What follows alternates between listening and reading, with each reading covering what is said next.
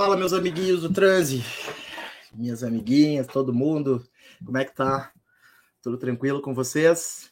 A internet tá meio esquisita aqui, espero que ela não nos sabote. É... Mas hoje, então, eu queria fazer uma fala já de espírito mais leve um pouco, né? Vocês vão lembrar que a gente trabalhou intensamente ao longo dos da última semana ali das eleições fez live praticamente todos os dias, é, com aquela apreensão, né? Daquela semana que não terminava nunca, né? Daquele tempo de angústia infinita em que a gente estava é, no fio da navalha, né? Onde um dos lados apontava para o fim do mundo, né? Então a gente estava muito nervoso, muito tenso, e o jeito que a gente encontrou de participar desse momento foi por meio da, da intervenção mesmo, né? Em cima daquilo que a gente sabe fazer, né? Não é grande coisa, mas que, sei lá, talvez tenha seu valor para algumas pessoas, que é bater esses papos, né? tentar organizar as ideias, pensar as lutas, né? essas coisas que, que a gente tenta fazer aqui no canal.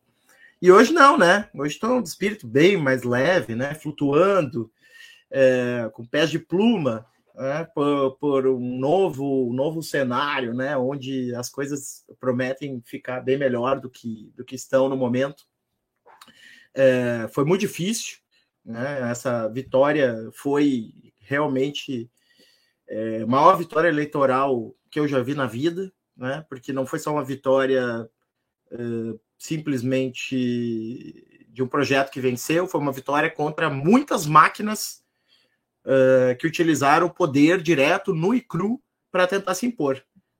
Então a gente realmente venceu uma guerra, não venceu uma eleição, né? porque foi isso que eles acabaram uh, trazendo, né? uma situação uh, de guerra, né? em que todo mundo que tinha autoridade sobre né, alguém é, acabava é, utilizando essa autoridade para tentar constranger a pessoa né, a seguir aquilo que ela gostaria que a, que, que a, que a pessoa fizesse, basicamente em seu próprio benefício, né, e contra o, o interesse da pessoa, né, quer dizer, a gente tem, por exemplo, né, a relação patrão-empregado que foi, né, altamente é, noticiada aí, né, em que vários uh, chefes aí constrangendo seus funcionários, seus empregados para obrigá-los a, a votar no Bolsonaro, né, e se alguém é constrangido e obrigado a votar no candidato é porque aquele candidato não vai trazer uma vantagem para a pessoa, né? Se não deixa que a pessoa decida, né?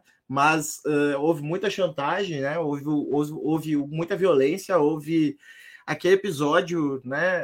Absolutamente pornográfico da Polícia Rodoviária Federal, né? Em que foi deflagrada a operação Uh, não só completamente sem cabimento no dia das eleições para verificar pneu careca, ver se isso é prioridade num dia de eleições, como inclusive contra uma decisão explícita do TSE, né? Ou seja, totalmente uh, voltada para uma finalidade eleitoral escancarada, né? Com aquela esperança de que o Bolsonaro poderia ganhar e depois passar a borracha sobre tudo, como ele fez ao longo de todo, todos esses quatro anos, né? Com todas as pessoas que cometeram crimes e abusos de autoridade ao longo desse período, né? Colocando sigilo de 100 anos e impedindo que essas investigações vão para frente, né? Colocando um arquivador geral da República, o engavetador geral da República, para evitar, né, que essas investigações andassem, né? Então, Uh, a esperança era essa, né? A esperança era que eles conseguissem no tapetão ganhar as eleições e que depois tudo seria enterrado. Só que não aconteceu, né? Nós não deixamos que isso acontecesse e agora,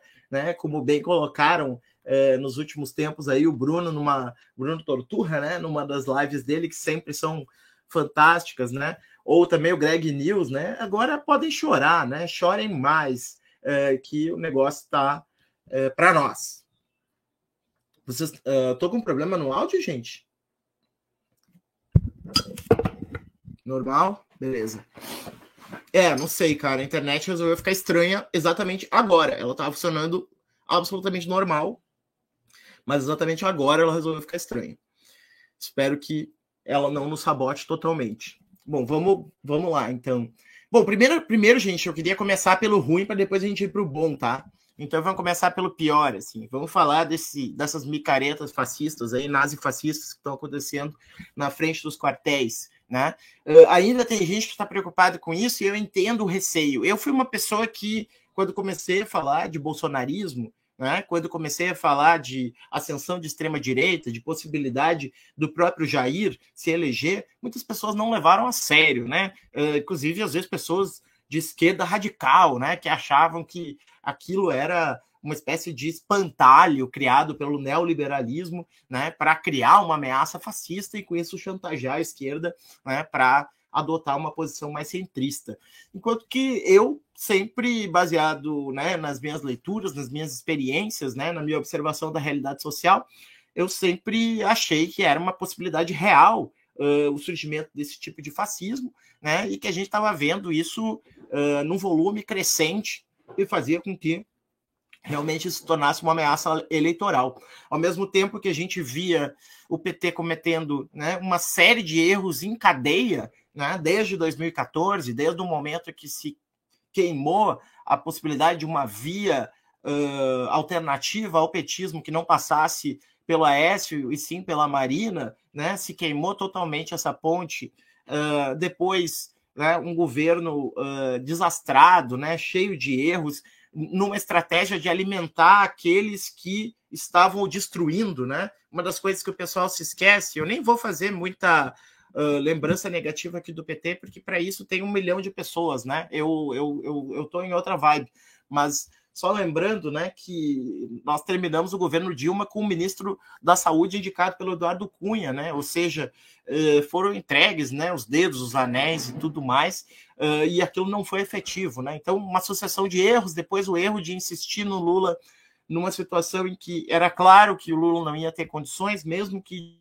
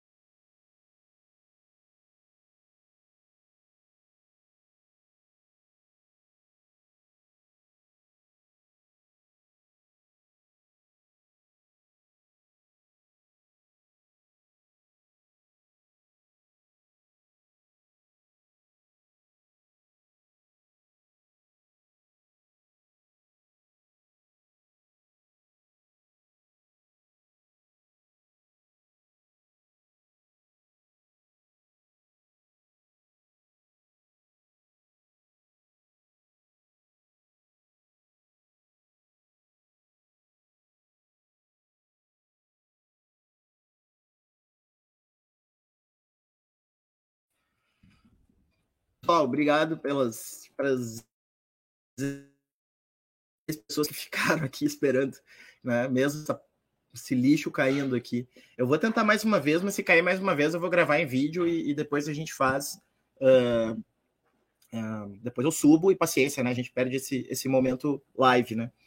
Mas enfim, o que eu estava falando é que a convergência entre a ascensão de um segmento bolsonarista e de, de extrema direita de um lado e do outro lado uh, o, o os erros né, sucessivos uh, do PT uh, na, na condução do processo político acabaram fazendo com que o bolsonarismo se tornasse uma possibilidade real e muita gente duvidava que, de fato, né, as pessoas fossem topar entrar numa aventura do nível que foi o Bolsonaro, né? Mas toparam e, e, ele aconteceu, né? Então, assim, eu sempre fui um cara que levou a sério isso, né? Só que agora, o que eu queria dizer para vocês é que eu não estou levando a sério essas manifestações. Eu não acho que isso representa um risco real.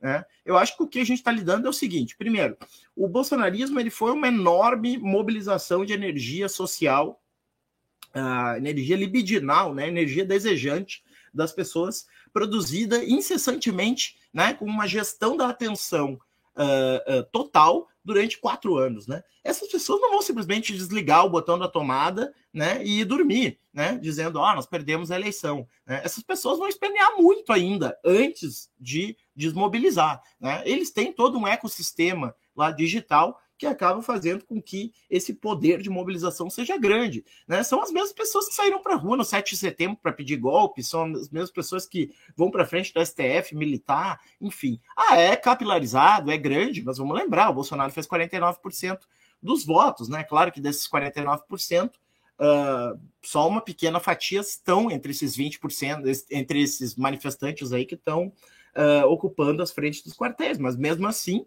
né, é um número uh, consistente. Então, é claro que essa mobilização ainda vai continuar por um tempo. Esse choro, esse esperneio, que faz parte do imaginário deles, né, desse imaginário uh, trampista uh, que é, foi trazido para cá do Bolsonaro, né, de não reconhecer nada que vai em desacordo com aquilo que ele gostaria que fosse a realidade, mesmo que sem base em nada, né, tudo isso faz com que uh, não haja uma desmobilização imediata. Então, esse é o primeiro ponto. Segundo ponto, eles têm um apoio financeiro. Né? A gente está vendo aí várias reportagens que já estão indicando, e acredito que as investigações ainda vão para frente nesse aspecto, né, de identificar uh, que esses atos estão sendo financiados. E são atos em que as pessoas têm né, ali uma situação de conforto extremo. Elas não são incomodadas pela polícia, né, elas não são uh, incomodadas por militares, elas não são incomodadas pela oposição, elas têm banheiro químico, elas têm cerveja, elas têm picanha, elas têm um monte de coisa lá que está fazendo com que não seja tão é, custoso assim ficar nessas vigílias aí. Né? Então, é, também se trata de cortar né, esses, uh, esses grandes nós centrais dessa rede né, que estão bancando esses atos. Terceiro, nós estamos falando de um público permanente. Né? Nós estamos falando de um público é, que não desapareceu em 88. Né? A gente está falando do público das viúvas da ditadura. Né? A gente está falando de gente que é, jamais aceitou que o regime de 64 terminou. A gente está falando de gente que tinha uma mentalidade de ir é, na internet, lá no mídia sem máscara, no coturno noturno, né? nesses submundos, under, nesse underground da internet, né? buscar uma parafernália neoconservadora, ultraconservadora, reacionária, fascista, nazista, né? Uh, em vários graus, então, né? Que eu quero dizer, uh, sempre uh, afim né, desse ideário que hoje se materializou né, no bolsonarismo. Então, existe esse público no Brasil. Né? A gente está falando de uma franja, uh, talvez não relevante do ponto de vista de uma majoritária, né, mas relevante, por exemplo, nas eleições proporcionais no Brasil. Né? Sempre vai ter algum deputado, sempre vai ter alguém que vai estar defendendo esse segmento, porque é bastante gente. Né? É bastante gente que tem uma visão autoritária, é bastante gente que tem uma visão racista, é bastante gente que tem uma visão misógina, homofóbica, pró-armas, né? contra a cultura, não contra a cultura, né? contra a cultura. Né? Uh, enfim, né? contra uh, a possibilidade de emancipação pela educação. Né? É um monte de gente que acha que uh, quem manda deve mandar e quem obedece quem tem juízo. Né? E, e, e tem essa lógica da, do, do, capanga e, e, do escravo né? no Brasil. Então, assim, esse negócio não vai sair da gente tão rápido. Né? Então tem um público aí realmente bolsonarista. A questão é, os quartéis estão tendo ali manifestações de um milhão de pessoas? Não. Aqui em Porto Alegre, por exemplo, teve dia que tinha 60, 80 pessoas. Né? Então é, é um número pequeno, não é um número relevante de pessoas. Então eu não vejo isso como uma grande preocupação. Mais dois pontos para tentar virar essa página, né? E a gente pensar para além disso desse, dessa preocupação, que eu acho que tem muita gente que estudou, estuda a extrema-direita, e que eu, que eu é, gosto muito e, e, e, e, ouvi muito ao longo desse período e aprendi muito ao longo desse período, que tem um receio, que está vendo essa coisa né, explosiva acontecendo, que, que observa essa fidelização, né, essa sincronia, etc. e tal, e, e se sente apavorado com isso. Mas assim, eu tentando mostrar também dois elementos a mais pelos quais eu estou numa vibe melhor. Primeiro, uh, uh, além desses que eu já falei, né? Primeiro, é, é, o governo ainda é deles, né? Além deles terem todo o ecossistema da máquina de propaganda, de Telegram, de WhatsApp, de Facebook, de né, todas as plataformas que eles usam para ficar YouTube, né? Para ficar estimulando uh, essa mobilização libidinal, né? Dos seus adeptos para produzir ativismo, para ocupar as ruas, para pedir ditadura, essas coisas todas, né? Além disso, eles têm a máquina estatal ainda na mão. Né? E o que significa ter a máquina estatal? Significa que o mesmo cara que fez aquela aberração no domingo das eleições fazendo operação em cima de pneu careca só no Nordeste, né? Esse mesmo cara ainda está lá no cargo, sabe? Ele ainda é o diretor da Polícia Rodoviária Federal, sabe? Então, todas as autoridades que hoje têm um poder repressivo uh, derivado né, da autoridade do Poder Executivo, enquanto aquele poder que tem o poder de polícia por excelência, continuam ainda bolsonaristas, né? continuam ainda sob a chefia geral do Bolsonaro.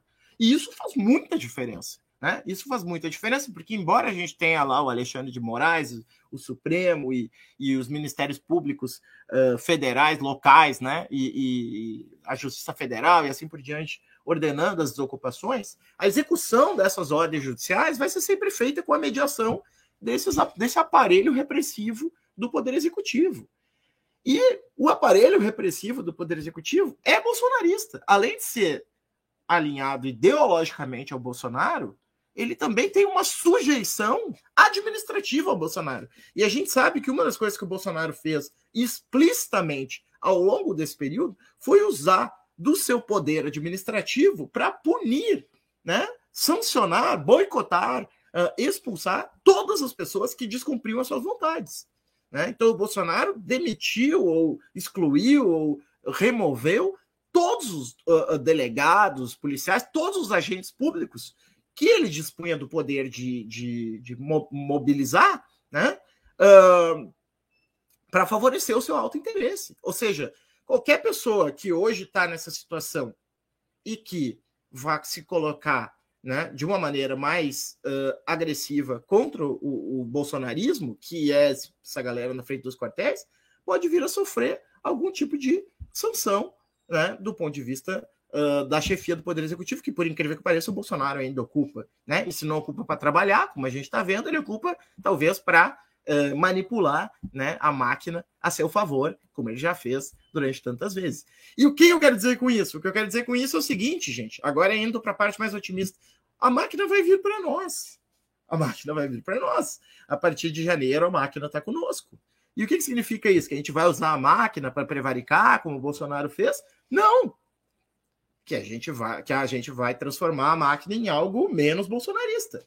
Né? Os policiais não vão deixar de ser bolsonaristas, mas eles vão ter um constrangimento né, legal e uh, de autoridade administrativa maior. Né? E isso vai fazer com que a, a, a repressão a essas mobilizações seja algo de um caráter uh, mais incisivo, né? fazendo com que essas desmobilizações aconteçam. Quer dizer, o que foi aquela palhaçada da, da, da, das ocupações das estradas, né? Quando o poder sair da mão do Bolsonaro, isso vai se dar de uma maneira mais acentuada, de uma maneira mais incisiva, né? Então, calma lá, pode até ser que esse pessoal continue até 31 de dezembro enchendo o saco, mas depois de 2 de janeiro a história vai ser outra, entende? Então, eu acho que aqui a gente tem um ponto para a gente se agarrar né, com algum otimismo, sempre um otimismo crítico, mas ainda assim a gente não precisa chorar por algo que não está acontecendo. E segundo ponto, o mundo está virando a página da extrema-direita. A gente não sabe se essa virada de página é uma virada de página que vai e volta, né? Como bater um vento, depois o pessoal volta para a página anterior, né? Pode até ser que seja o caso, mas não necessariamente, né? Eu digo não necessariamente porque a gente viu, é, primeiro, né? A, a, França não eleger a, a Le Pen, né? Depois a gente viu é, o, o o começando pelo Biden já, né? Começando pelo Biden derrotando Trump, depois a, a Le Pen derrotada na França, depois uh, aqui o Brasil, o Lula uh, sendo eleito em relação ao Bolsonaro, que é um dos principais líderes da extrema direita mundial. Agora os midterms nos Estados Unidos, né? Em que uh, o Biden obteve a maior vitória eleitoral, que foi a menor derrota possível para os republicanos. Né? Então, assim, de alguma maneira, a gente pode acreditar que possa estar tá existindo algum tipo de refluxo da extrema-direita mundial. Né? Que essa radicalização, que essa é, sectarização que essa extrema-direita promove, produzindo uma realidade paralela, esteja começando a, a, a, sofrer um certo choque de realidade. Né? E aí, em função desse choque de realidade, as pessoas estejam começando a refluir e buscar, talvez, alternativas mais centristas à direita, né? Alternativas que não sejam tão alinhadas com essas ideias uh, neofascistas né, e às vezes até nazistas da extrema-direita. Né? É claro que existe um setor muito radicalizado. A gente vai ter que lidar com ele.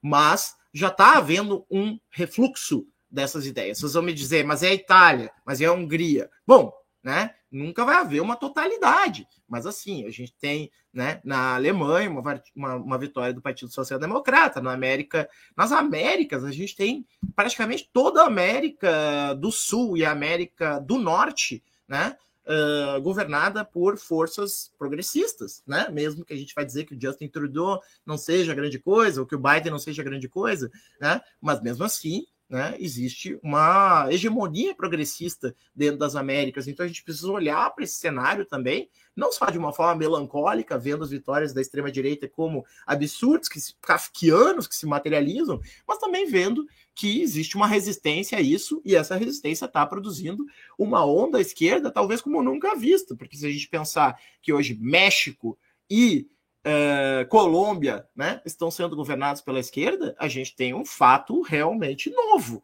né, porque eram países que tinham, em geral, governos mais à direita, né, uh, então são coisas todas para a gente ver. O que eu quero dizer? Que essa conjuntura mundial tende a empurrar esses movimentos de volta para a marginalidade, do qual eles jamais deveriam ter saído, né? Ou dito em português mais claro, para o esgoto do qual eles nunca deveriam ter saído, né? Que é esse esgoto do racismo e de todas essas coisas pavorosas que esse pessoal defende, né? Então, gastei aqui mais tempo do que eu desejava, né? Também porque fui sabotado pela internet, mas né? Uh, eu queria só colocar para vocês uh, os motivos pelos quais não tem sido minha preocupação uh, a questão do, desses, dessas micaretas ridículas bolsonaristas. Né? Um oi para Sandra, para o Douglas, para o Rômulo, para o André, para Matilda. Né? Também estou feliz de falar em novo contexto, Matilda. Benedito, para o Guilherme, né? E para Valéria, boa tarde para todo mundo. Bom, uh, hoje então eu escolhi esse tema, né? Falar de Lula, lulismo uh, entrando na guerra de mundos. Né? Primeiro a gente tem que pensar o que, são as tais das guerras de mundos. Uh, e isso pode parecer um troço meio meramente metafórico, né? embora metafórico também não seja meramente, mas enfim, né? apenas metafórico. Mas eu sustento que existe uma guerra de mundos em sentido literal. Né? Literal. E aqui eu vou tentar dar uma fundamentação filosófica mais ou menos rápida, né? Para a gente entender uh, o que, que eu quero dizer com guerra, do, guerra de mundos, né? Para no fim a gente finalmente chegar, né? Aí é vício de, de professor uh, analítico dedutivo, né? Mas enfim, uh, para no fim a gente chegar no lulismo, né? E no que, que ele significa enquanto virada de conjuntura. É, então, assim, o que eu quero dizer com guerra de mundos? O que eu quero dizer é o seguinte: nós perdemos a noção de que uh, existe uma totalidade no qual tudo está abrangido, abrangido, né? Nós sabemos pelas filosofias contemporâneas, seja de um Badiou, de um Latour, de um Marcos Gabriel, de um Deleuze, de um Derrida, de um Adorno, né? Nós sabemos que a totalidade não é, a totalidade não existe, né? A totalidade contém aquele paradoxo né, de que para que houvesse uma totalidade seria preciso que houvesse uma totalidade de uma totalidade para falar sobre ela, né? Então a gente chega numa estrutura que uh, não nos permite imaginar a realidade como uma espécie de um container, né? Onde as coisas estão dentro, né? Nós, nós perdemos, felizmente, né? Essa imagem do mundo, por isso aquele livro do Marcos Gabriel, né? O mundo não existe. Para falar, o mundo não existe significa que não há uma totalidade como uma espécie de container geral no qual todas as coisas estão dentro. Né? E se não há essa totalidade no qual as coisas estão dentro, né, uh, significa dizer que não há também um metadiscurso que contém no seu interior todos os demais. Né? Não há uh, a possibilidade de a gente recorrer a uma fundamentação absoluta né, que nos permita discorrer sobre a estrutura da realidade de uma forma uh, uh, que uh, atravesse, ou melhor, que atravesse não, mas que supere, que olhe de fora né, para as parcialidades. Né? não há essa possibilidade de aquilo que o Latour chama né, da visão de Sirius, né? Ou Richard Hort chamava do olho de Deus, né? Que é essa ideia de um fora a partir do qual se olha para um dentro. Né? Então, a ideia do mundo como uma totalidade, ela desaparece. E no lugar dela surge o quê? Surge uma multiplicidade de mundos, né? Então, é, mais uma vez, né, os zapatistas estavam certos quando diziam, né, um mundo onde caibam muitos mundos, né? A gente pode até tirar a parte, a primeira parte da frase, né, para dizer são muitos mundos apenas, né, uh, incabíveis em um mundo só. Né? Uh, ou seja, não existe a possibilidade de uma descrição ou uma relação né, com a realidade que seja uma relação uh, uh, que abranja todas as demais. Né? Todas as relações estão sempre em posições situadas né, e são relações parciais com esse mundo. Né? E disso a gente percebe então que vão existir múltiplos mundos. Né? E a gente vai descobrir então que isso que a gente chamava de culturas, né, ou de diversidade cultural, na verdade vai para além da ideia de diversidade cultural, porque a ideia de diversidade cultural é uma ideia moderna. Né? Por que, que é uma ideia moderna? Né? Porque, como dizem o Latour, Viveiros de Castro, entre outros, né? São os modernos que fazem uma separação entre natureza, que é aquilo que é da ordem do científico, do biológico, né? do racional, e cultura, que é aquilo que é da ordem do simbólico, aquilo que é da ordem do convencional, aquilo que é da ordem da contingência, né? Para outros povos, né, essa distinção entre natureza e cultura não se estabelece nas fronteiras do que a gente chama de constituição moderna, seguindo o Latour, né? ou do que a gente chama de multiculturalismo, né? enquanto uma natureza comum a todos e culturas variáveis que dividem esta mesma natureza. Né? Nós descobrimos que esta mesma natureza, na verdade, é um construto moderno, né? e, portanto, ela própria pode ser colocada em questão.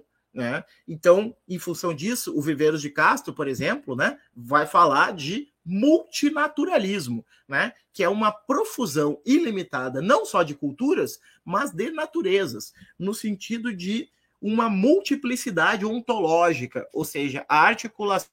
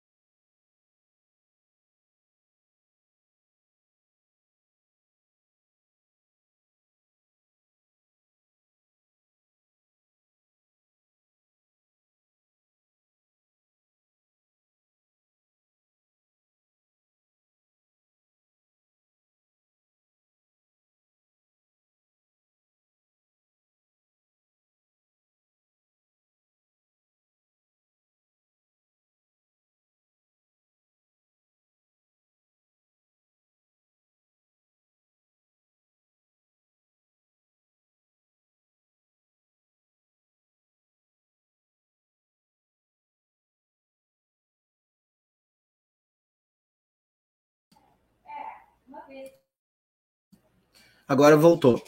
É, a gente está aqui né, conversando sobre essa porcaria de internet. Gente, desculpem, tá? Obrigado pela paciência de vocês. Então, eu estava falando uh, do multinaturalismo, né? Quer dizer, a articulação entre os corpos né, e as várias agências que percorrem né, esse, uh, os contatos que essas agências vão estabelecendo né, entre diferentes entes, sejam eles minerais, vegetais, animais, espirituais, né, uh, intelectuais de, de, todas as ordens, né, são contatos que variam uh, de panorama ontológico para panorama ontológico, né, daquilo, naquilo que eu chamo de, de cosmogramas. Né? Ou seja, cada cosmograma, cada organização cósmica de um povo determinado vai estabelecer uma ecologia diferente entre esses seres, né? fazendo com que haja uma variação, não só uma variação uh, contingente no nível da cultura, mas uma variação no nível uh, da, própria, da própria ideia de natureza, né? fazendo com que essas articulações operem de maneiras diferentes. Então a gente vai ter populações afro, né? a gente vai ter populações Uh, uh, dos povos originários aqui do Brasil, uh, povos quilombolas, a gente vai ter uh, uh, no mundo né, chinês, a gente vai ter uh, articulações diferentes conforme os mundos se articulam de, de maneiras diferentes. Né?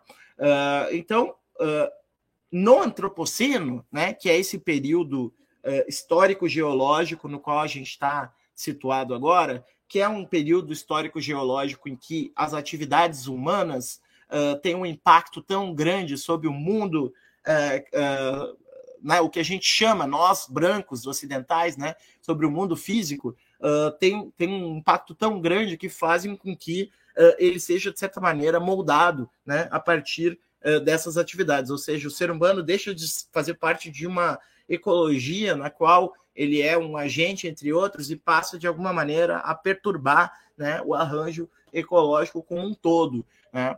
E aí, nesse novo mundo do antropoceno, né, que é esse mundo que a COP uh, 27 está tá, tá recebendo, né, é um mundo que a própria diferença entre natureza e cultura cada vez menos faz sentido, né, na medida em que é, é, de que modo a gente pode caracterizar, por exemplo, a política como algo dissociado da natureza, quando a gente sabe que a decisão política fundamental da nossa época, que é, por exemplo, parar de queimar combustíveis fósseis ou dar origem a, a, a, a novos modelos de produção e consumo, né, depende de decisões políticas. Né? Ou seja, as decisões políticas têm consequências materiais uh, na ordem do natural. Né?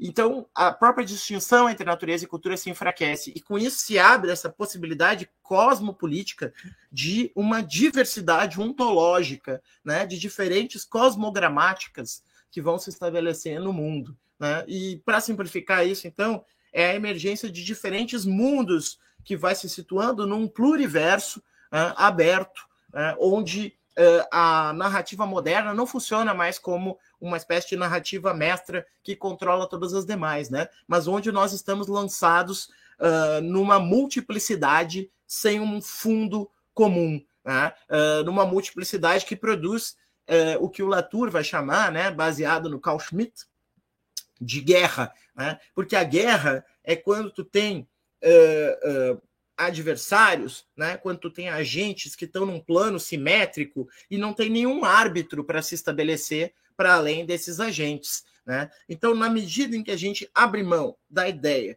de uma metanarrativa baseada na ciência, ou baseada no liberalismo político, ou baseada nos princípios elementares da modernidade, né? seja lá a Declaração dos Direitos Humanos da ONU, seja lá uh, os parâmetros que uh, uh, os comitês científicos estabelecem, as universidades, etc. e tal, na medida em que a gente abre mão dessa fundamentação absoluta e admite uma certa simetria no plano uh, desses muitos mundos, uh, desses muitos cosmogramas que emergem, né? não há nenhum árbitro que possa uh, definir isso. Aliás, nunca houve esse árbitro, porque nunca, nunca o liberalismo conseguiu concretizar a sua ideia final, que é uma arbitragem internacional. Né? Ideia que já está lá, de alguma maneira, desenhada em Kant, mas que na Hannah Arendt vai ter né, um dos seus principais expoentes, com essa ideia, então, de um universalismo baseado né, numa instância supranacional capaz de arbitrar o conflito entre os estados soberanos. Mas a gente sabe que esse projeto nunca conseguiu ir a cabo, né? Embora a gente tenha a ONU, embora a gente tenha o Tribunal Penal Internacional, embora a gente tenha várias instâncias que tentem construir essa arbitragem, né? A realidade é que nós nunca conseguimos efetivamente materializar. Um dos grandes problemas do direito internacional público é justamente esse, né? O direito internacional público não tem força coercitiva, né? porque ele está abaixo da soberania dos estados. Então, os estados sempre podem se recusar a comprar uh, o direito internacional público, porque a soberania é o primeiro princípio. Onde que isso chega? Chega então na ideia de que a gente tem uma colisão de mundos. Né? A gente tem uh, aí uh, mundos que estão em choque, né, numa verdadeira guerra. Né? Por exemplo, uh, todo tempo quando a gente lê o, o Davi Copenaua, ou quando a gente lê o Ailton Krenak, né, ou quando a gente lê o Davi Muduruku, ou quando a gente lê né, uh, muitas dessas lideranças indígenas, que são grandes intelectuais públicos hoje no país, a gente uh, percebe que eles têm a sensação, uh, que é uma sensação real e literal, né, de um mundo invadindo o seu mundo. Né? Então a gente tem, na medida que a gente não tem um grande mundo, né, ao qual a gente possa apelar, a gente tem colisão entre mundos, né? E o mundo da mineração e do garimpo invade o mundo do rio, invade, uh, que também é um mundo espiritual, né? Invade aquele ambiente da floresta, né? Que é um mundo uh, uh, cosmopolítico, né? Onde plantas, animais, né? Espíritos e pessoas humanas, né? estão ali permanentemente num contato, né? negociando, né? Construindo as suas existências. Então a gente tem aí um atrito, né, uma colisão entre esses mundos. E aí, ao mesmo tempo que a gente tem isso, a gente também tem é, um vazio de lideranças mundiais, né, de lideranças diplomáticas. Se a gente pensar agora esse período do, da ascensão da extrema direita, quem foram os grandes líderes desse período? Né? É, foram, que eu quero dizer, período de 2016 em diante, né, Trump é, é, e depois uma série de outros e, e Bolsonaro, né? Uh, quem foram as grandes lideranças mundiais? Macron e Merkel, né? Os grandes inimigos uh, da extrema-direita mundial, né? A Angela Merkel, por causa da sua política mais liberal em termos de imigração, né? E por causa de, da sua posição mais discreta, né? E, e, e até uh, condenatória, né? Em relação ao, ao, à eclosão da extrema-direita na Alemanha. E o Emmanuel Macron, como alguém que que se opôs ali a, a Le Pen, né, mas que representava essa figura do liberal globalista. Né? Então, essas foram as lideranças nesse período, ou seja, não tinha lideranças, né? Desculpe, né? Com todo respeito, mas assim, a Angela Merkel é uma inimiga nossa, né? Porque a Angela Merkel, vamos lembrar, foi uma das que sabotou toda e qualquer tentativa de reestruturação dos mercados mundiais depois da crise de 2008. Né? Ou seja, Angela Merkel é uma liderança conservadora, né? é uma liderança que liderou com mão de ferro a União Europeia para evitar que os movimentos pós-2008, né? como, como uh, o Siriza na Grécia, o Podemos na Espanha, pudessem uh, ampliar né, as possibilidades de um novo pacto econômico-social, né? impondo a austeridade generalizada entre os diversos países. Então a Angela Merkel não tem nada para ser nossa representante. E o Emmanuel Macron também não. O Emmanuel Macron ele é de um centro, centro, né, um centro-centro mesmo, né, um político bem centrista, mais à direita, né, uh, que uh, pouco diz, né. E, e, o que eu quero, por que eu estou falando disso? Porque o Lula, o Lula, voltando ao Lula, o Lula pode sim ser essa liderança que o mundo está esperando. Né? O, mundo pode, o Lula pode ser, sim, essa liderança capaz de ser um diplomata, um diplomata cósmico, né? não só um diplomata geopolítico, um diplomata cósmico, né? porque são cosmogramas que estão aí é, em negociação, né? em disputa, em choque, em guerra. Né? Então, o Lula, é, na medida que ele vai à COP é, 27, né? Ele é aguardado ansiosamente. O mundo inteiro quer abraçar, abraçar, o Brasil, que o mundo inteiro aprendeu a amar com o Lula. E o mundo passou a odiar o Brasil com o Bolsonaro. O mundo via o Brasil com, com tristeza, né? Via o Brasil não com desprezo, porque eles sabiam que é, eles sabiam que, enfim, né? É, essas decisões são sempre contingentes e, e passíveis de de, de erros né, da população, uh, de momentos de fúria, né, de um voto não pensado, assim, em relação ao Bolsonaro. Mas eles viam o Brasil com preocupação, como alguém que estava fora e que ocupava uma posição estratégica fundamental. Né? Então o Lula vai voltar saudado por ser o cara que derrotou a extrema-direita né? e que vem como uma liderança desejada no plano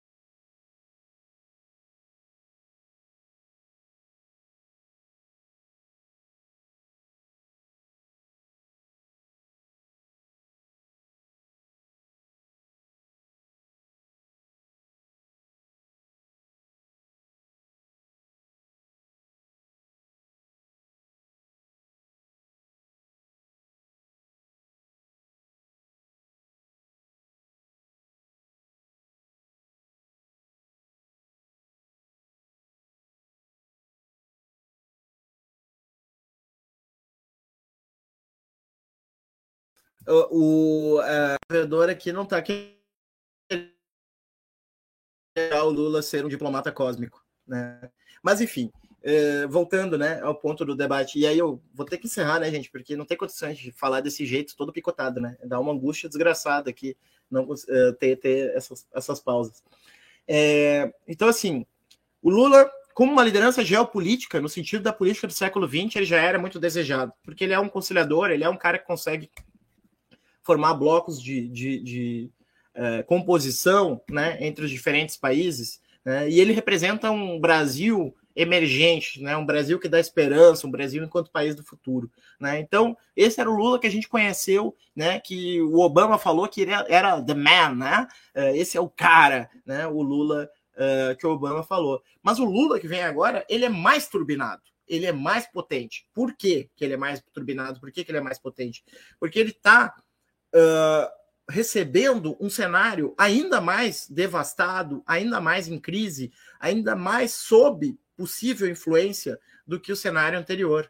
Né? O cenário anterior era o cenário do neoliberalismo progressista. Ele estava bem consolidado, não tinha muita, não tinha muito que mexer ali. Né? Tinha a ideia de que mantendo o mercado livre e pro, produzindo uh, programas sociais fortes, né, a gente tinha um arranjo ali que turbinava uh, as populações. Né? Hoje a gente já sabe que tudo isso está em crise. A gente tem um mundo devastado pela ameaça da extrema-direita, né, com todas as populações, boa parte das populações mundiais, sob a influência de, de, de, movimentos né, que são contra a democracia, que são racistas, xenófobos, homofóbicos, fundamentalistas religiosos, né, supremacistas brancos e assim por diante.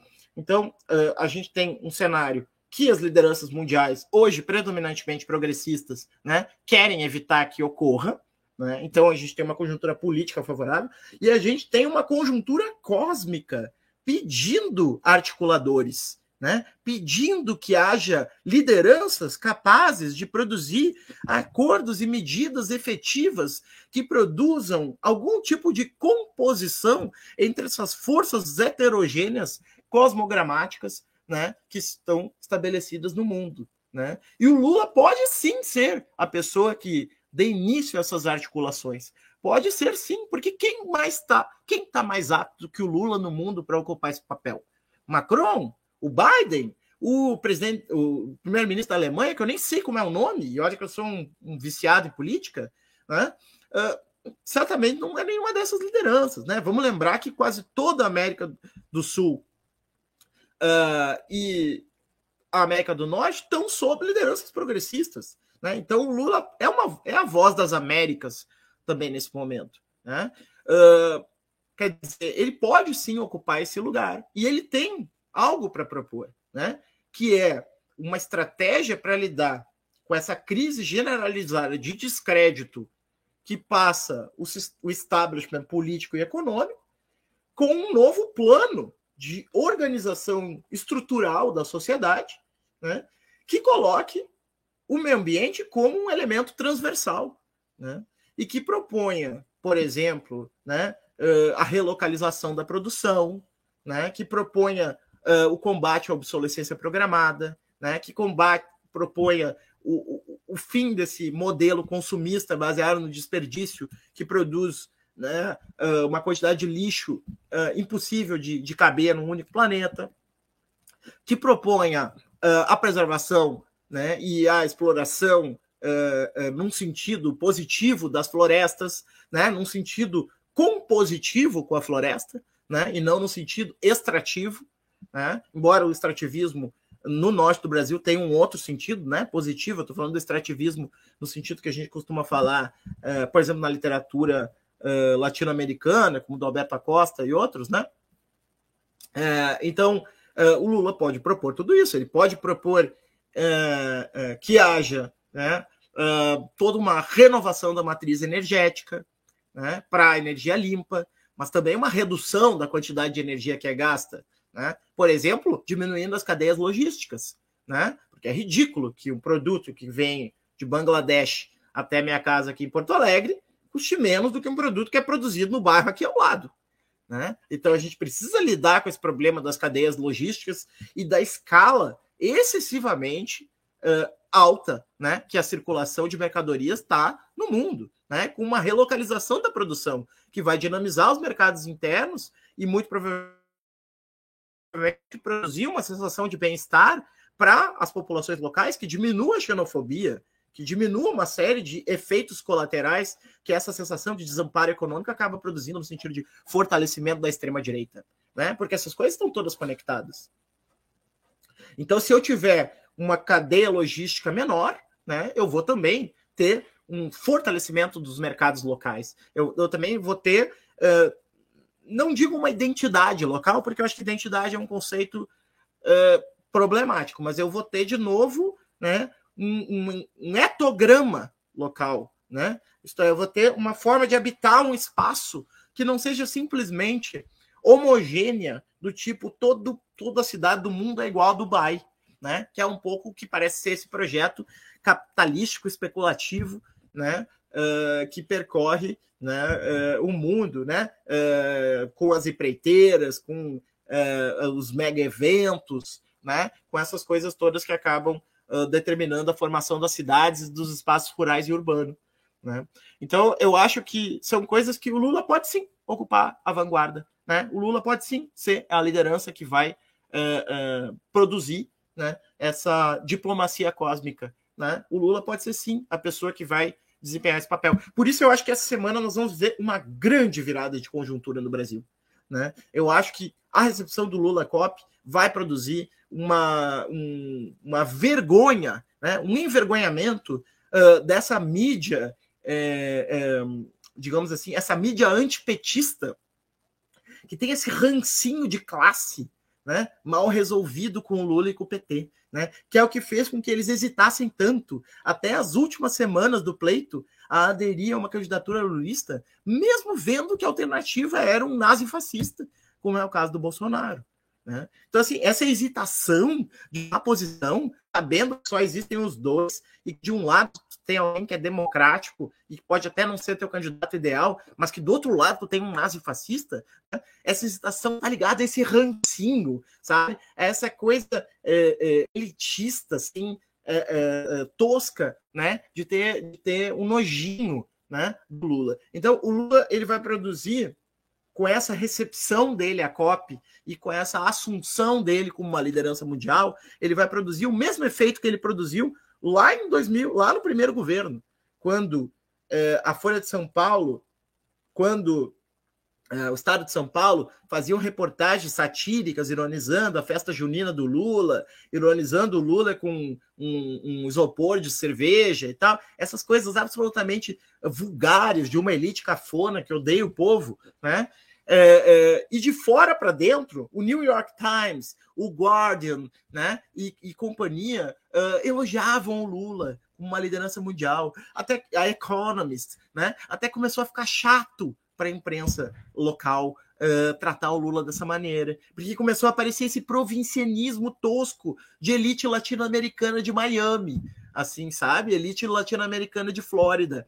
E aí esse efeito de fora para dentro começou a reorganizar a, a, maneira como o Lula foi tratado enquanto chefe de Estado aqui no Brasil. E eu acho que isso já vai acontecer essa semana. Né? Eu acho que já essa semana vai começar a ficar claro para a imprensa com quem que eles estão falando.